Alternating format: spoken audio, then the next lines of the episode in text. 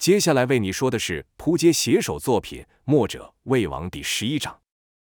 童风与姚建轩两人不知昏迷了多久，只感到四周颇热，如置身于蒸笼中，连呼吸的空气都带着刺鼻热气。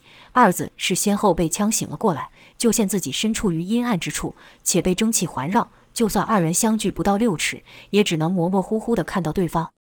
童风咳了一会后，稍微适应了这个气味，便问道：“师哥，你伤得如何？”姚建轩大咳了几下后，缓缓吸气，说道：“那怪人的拳还真重，但还死不了。你不也挨了他一拳，骨头没有被打碎吧？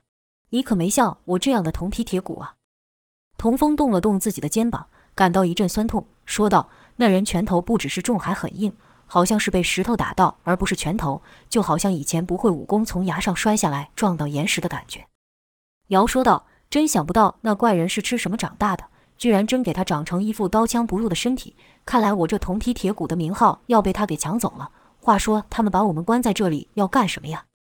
童风道：“这铁牢不只是里面弥漫着雾气，四面墙壁都很烫手，难不成是想把我们给活活烧死？可是闻这气味，又不像是在烧柴。”两人都试着挥手将空气中的雾气拍开，以便看得更清楚些。姚说道：“你去那边看看，这里面有些什么东西，好歹得有个孔洞。”不然雾气怎么飘进来？二人就分头去摸这铁牢里是何模样，绕了一圈，只觉得里面四四方方的，并无奇特，除了墙上开的一方孔，雾气便是从那里灌入，再无其他特殊之处。二人便试着从内孔往外看，可外面雾气更大，根本看不出去。姚气的踢墙，骂道：“可恶！我要出去后，绝对饶不了那个铁人跟老头。”童风也道：“这些人明明武功不差，却尽使迷药，很是卑鄙。”下次遇到得先把鼻子给塞上。二人跟着说了些下次要如何给对方好看后，想到现在被困在这里，根本出不去，说这些有什么用？不免丧气起来，也莫进再说了。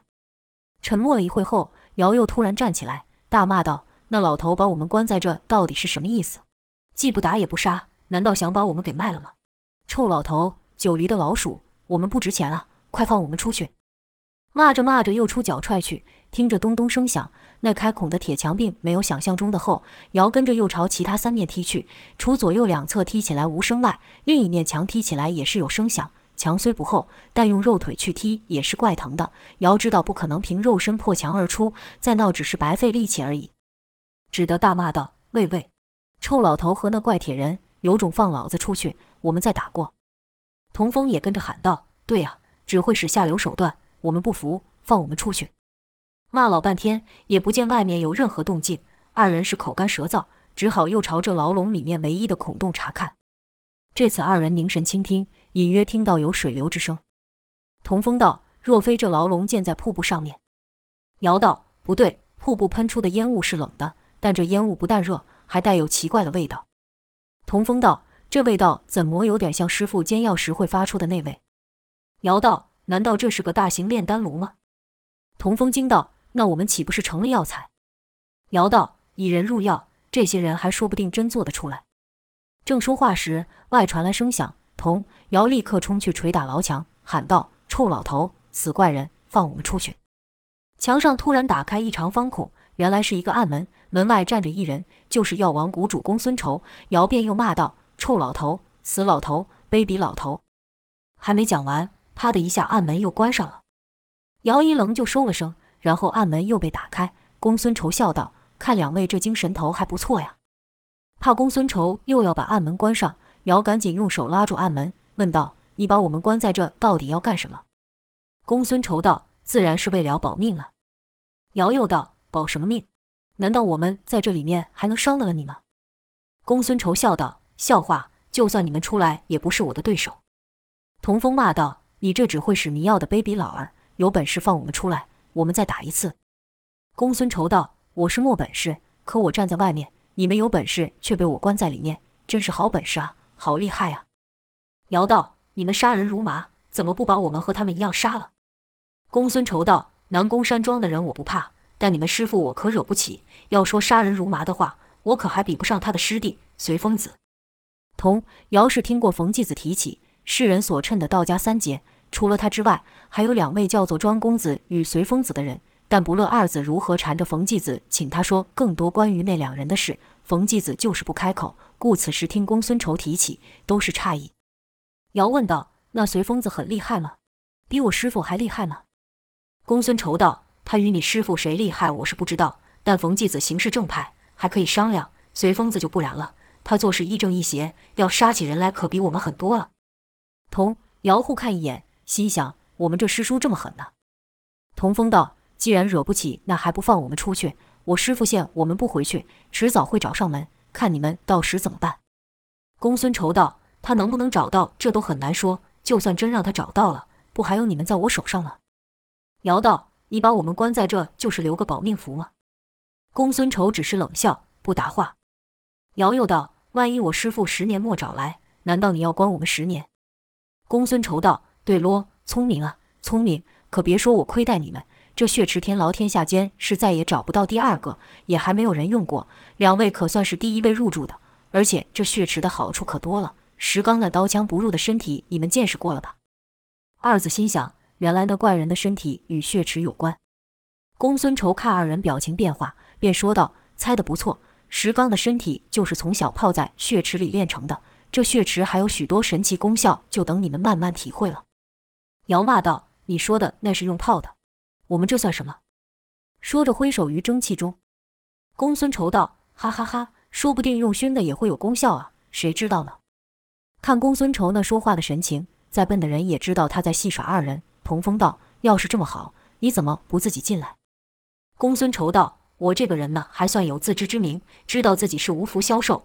可你两人身为道家弟子。”听说道家有一套吸纳天地灵气的方法，成道之人还能去掉肉身脱胎成仙。说不定你们在这里专心修炼，到时候飞升成仙，你们还得感谢我呢。知道公孙仇意在消遣，姚怒道：“老家伙，我要是能成仙，第一个就来找你。”公孙仇乐道：“好啊，我等你。活这么久，死人看了不少，可还没看过仙人长什么模样。”说话时，暗中将烟杆的口套入姚的手指，尧感到手指一热。便痛得缩了回去。公孙仇立刻将暗门关上，任凭二子如何喊叫，也不再理会。又是一阵声响，与刚才一样。童瑶知道公孙仇已经关门离去。二子又胡乱吼叫了一番，可再无人回应。直到隔日早上，才又听到开门声响。二子马上喊道：“臭老头，不给我们喝的，也不给我们吃的，是想把我们饿死在这里吗？”暗门打开，瑶就想要骂，可看来的人不是公孙仇，而是一名老婆婆。看装扮像是寻常的家仆，便说道：“喂，喂，你是谁？那公孙老头怎么没有来？”那人道：“我什么都不是，大家都叫我吴婶。”童风说道：“你来干嘛？难道是来放我出去的吗？”吴婶道：“谷主吩咐我来照顾你们。”童风又问：“那他有说什么时候放我们出去吗？”吴婶道：“这谷主可没有说。”童风道：“看你的样子不像坏人，求求你放我们出去吧，这里面热得要死。”我们实在是很难受啊！童瑶原本是把上身衣物褪去，可如此皮肤就直接与热气接触，不一会就红了起来，只好又把衣服穿上。可穿上后又受到热汗与蒸汽的影响，全身湿透，是又热又湿又闷，脸上也是热得红透。吴婶道：“这也不行。”童风又道：“关我们的这地方外面不是还有一道门吗？不然你把门关上，让我们去透透气就好，就一下子也好。”吴婶还是道。这我也没有办法，不管童风如何求，吴婶就是反复的回那三不一没有，不知道，不清楚，不要问我，没有办法。姚一来听得不耐，二来腹中饥饿，便问道：“你什么不能做？那你到底来干嘛的？”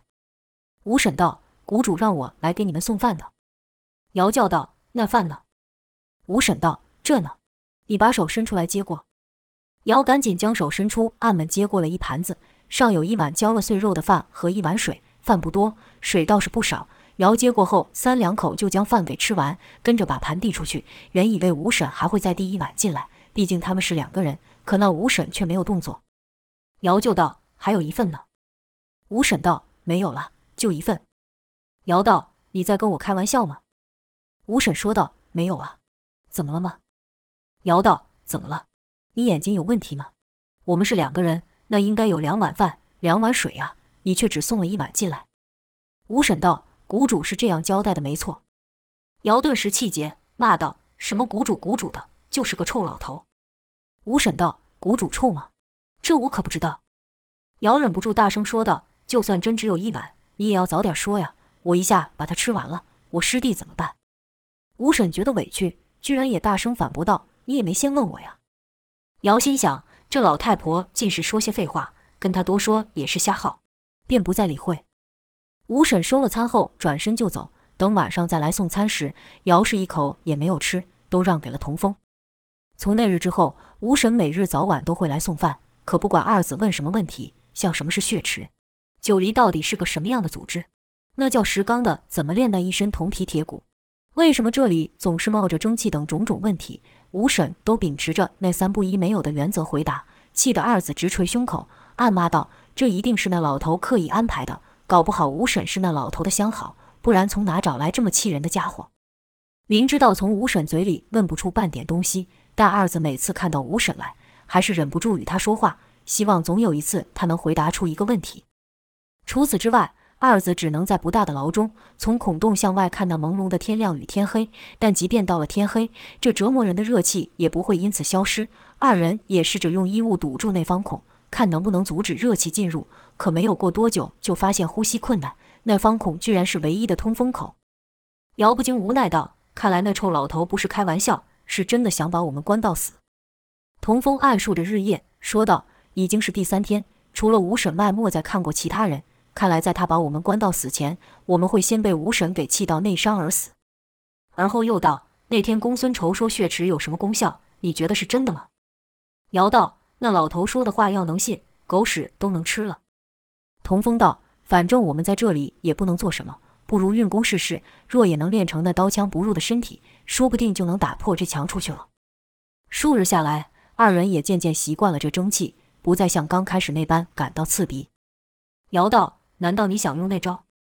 童风说道：“没用，也不过是现在这样。”姚道：“好吧，就试试看。”姚所说的那招，乃二人于山上练功时无意间发现的一种可短暂提升功力的聚劲之法，二人将其称之为“童谣一气功”。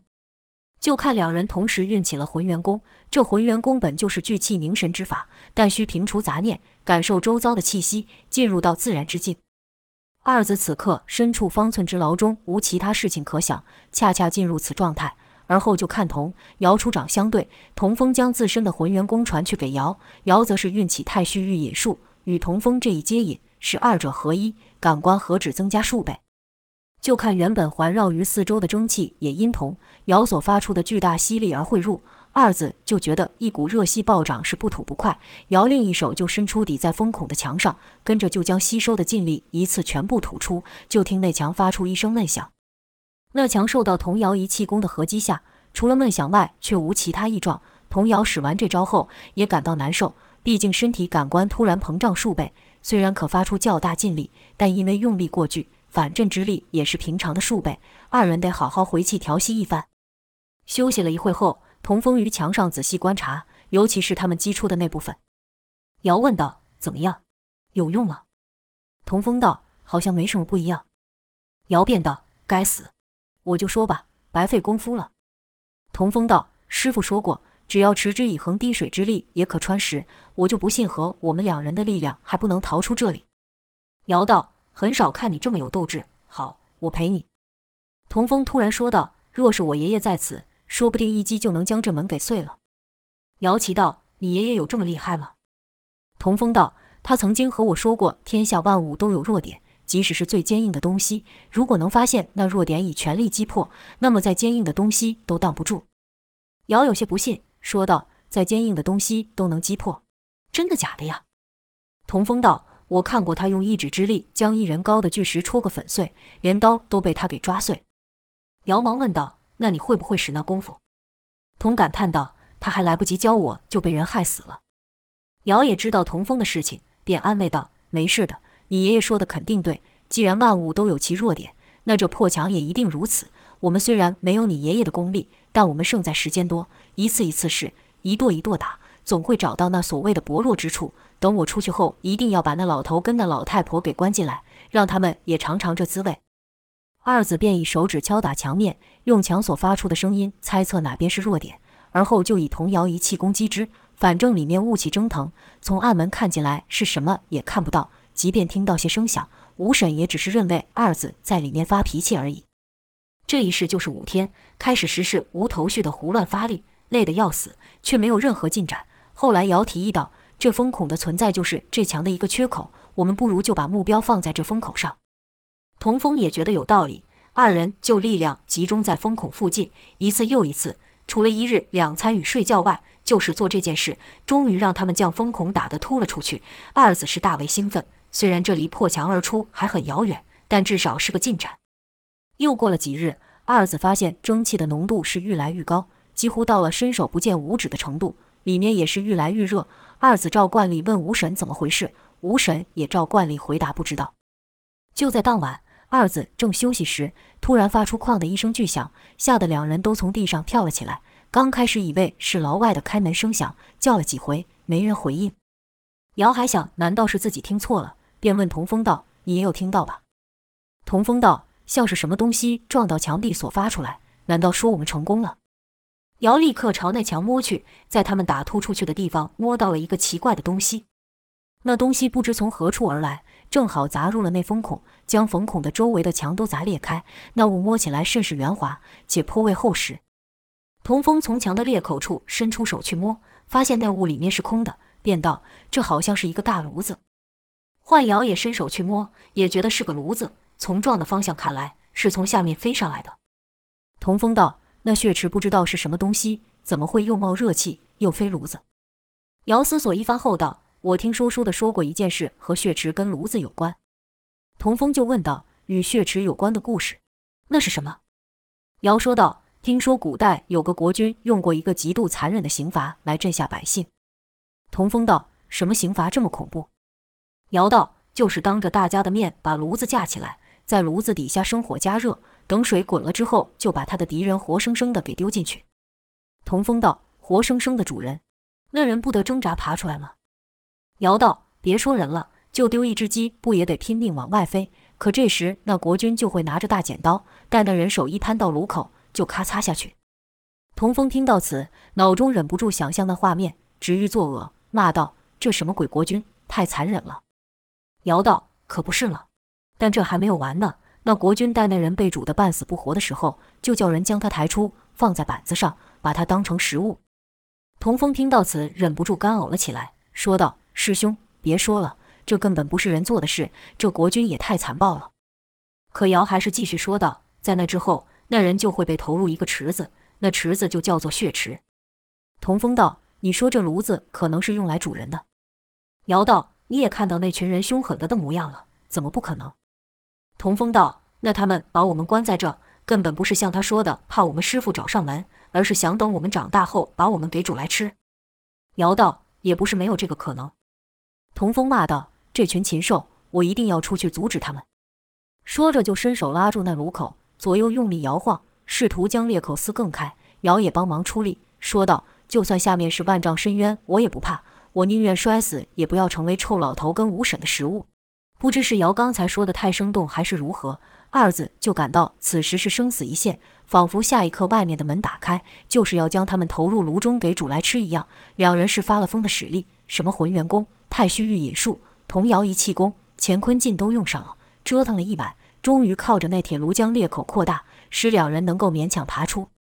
童风先将头伸出去，此刻还是太阳初升，只见此牢是悬空而建。往下看，则是下面是白茫茫的一片，不知道到底有多高。童不禁回头问道：“要下去吗？”姚道：“当然，死也不要在这里。”因为目无可见，童风先爬出后，用手小心探索牢外，但如此只摸得到牢墙的另一面，便说道：“师哥，除了墙外，我摸不到其他东西。”姚想了想后道：“我在里面拉住这炉子，你靠这炉子再试试看。”说完，姚就用一手一脚夹住炉子。半身抓着牢墙，尽力往外伸去。童风双脚踩在炉口上，心想：记得这牢笼并不大，既然悬空而建，那往上找应该可以碰得到顶，不然也得摸到山壁之类的东西。而后就对姚喊道：“师哥，我要跳落。”姚也喊道：“放心吧，我在这接着。”其实这炉巨大又沉重，姚只用半边身体凌空夹住，相当吃力，更何况还要出力顶童风上去，而身处外面的童风更是惊险。上面有什么东西是全然不知，若姚一个松手掉下去，那肯定是九死一生。但二人彼此信任，瑶既然说他会接住自己，童风便不再怀疑，用力朝上一跳，双手尽可能地向上探索。这一下果然让他碰到了牢顶，但上面极为滑润。童风刚站上去，就感脚下一滑，如踩到泥泞，整个人往前摔去，而后是直往下滑。童风惊吓之余，双手乱抓，让他幸运地抓到了一根树枝。那树枝虽不粗大，但足够止住下落之势。饶是如此，童风也已经吓出一身冷汗，哪敢再站起，干脆整个人就趴在楼顶上，像壁虎一样朝树枝根处缓慢移动。没爬多久，就让童风摸到了根，靠近一看，原来这树枝是从一山缝中长出，而且这牢顶不大，约只有他们牢笼的一半。再往旁边摸去，又有摸到其他的山缝。童风欣喜，二人于山中生活多时，爬山悬难得了他们吗？于是童风小心翼翼地爬回牢顶的边缘，朝下大喊道：“师哥，我上来了。”瑶喊道：“上面是什么样子？”童风道：“山风挺大的，雾气还是不少，但山风吹过后，反而看得比牢里还清楚。后面就是个山壁，这里不高，你一跳我就能接得到你。”瑶道：“好，兄弟，靠你了。”是才是有瑶的帮忙。童风才得以从牢外往上跃。此时瑶只有一人一炉，要如何从外跳上可不容易。一个踩空，或是与童风一个错手，那自己可就完了。瑶也知道这一点，紧张的心脏急跳，深呼吸了好几口后喊道：“师弟，你要一直出声，我才知道你的位子。我也会一直出声，让你知道我的位子。”童风便一直喊道：“我在这，我在这。”就看瑶将头往外一望，除了热气扑脸外，其他什么都看不到。瑶就对自己说道：“不要怕，姚建轩，你是轩辕剑转世，有十八条命，福大命大，不会死在这的。小月啊，小月，你可得保佑我，我还没干出一番大事，可不能这样不明不白的死去。”随后就大喊道：“我来了！”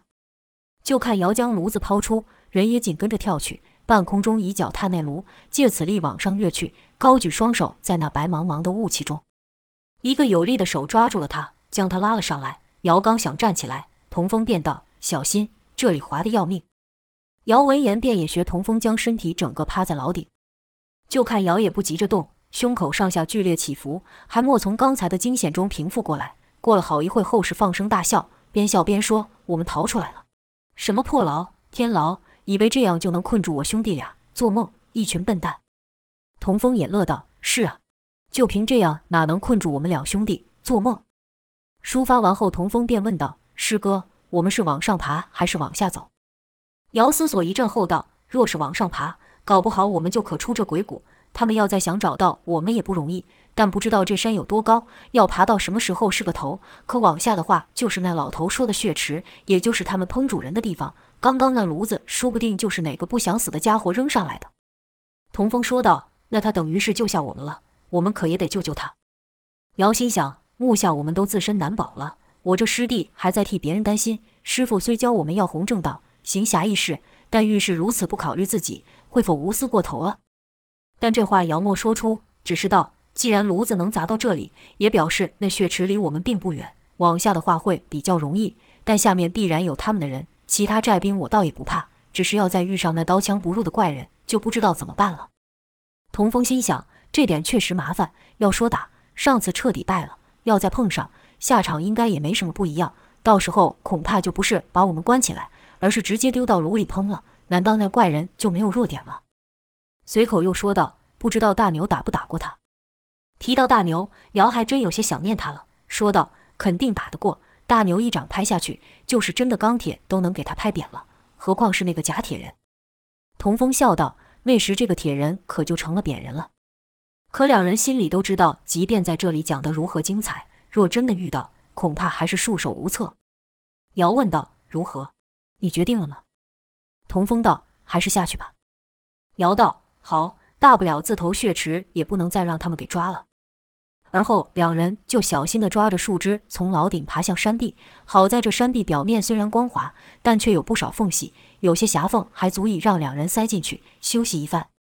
两人是缓慢地往下爬去。爬着爬着，突然感觉有什么东西从他们头上飞过，二人赶紧抬头查看，原来是一只猴子。就看那猴移动甚快，绕着二人打转，似乎也好奇为何这里会有人出现。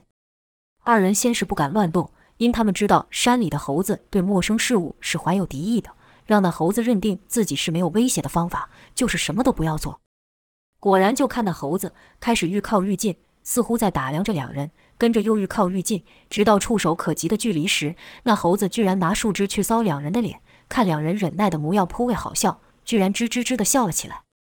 姚小声说道：“有句话叫什么？平阳被犬欺。”童风道：“虎落平阳被犬欺。”姚道：“对对，我们今日是逃难被猴耍。”童风叮咛道：“忍住，师兄，千万忍住，因为那猴子又爬到了两人的上头，就在二人抓的树枝上。要是他一个不高兴，把树枝给弄断了，两人可就完蛋了。”姚道：“我知道，他喜欢看我们的丑样，我们就丑到底给他看。”说着，就朝那猴子做挤眉弄眼的做鬼脸。那猴子见二人没有威胁，便也莫再像刚刚那般骚扰他们。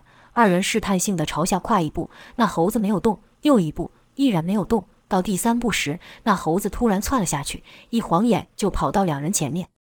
两人奇怪，不知道那猴子搞什么，就看那猴攀在那石缝上也不动了。姚道：“莫非他在帮我们带路？”说着就跟上去。那猴子见两人来了，果然又往前移动。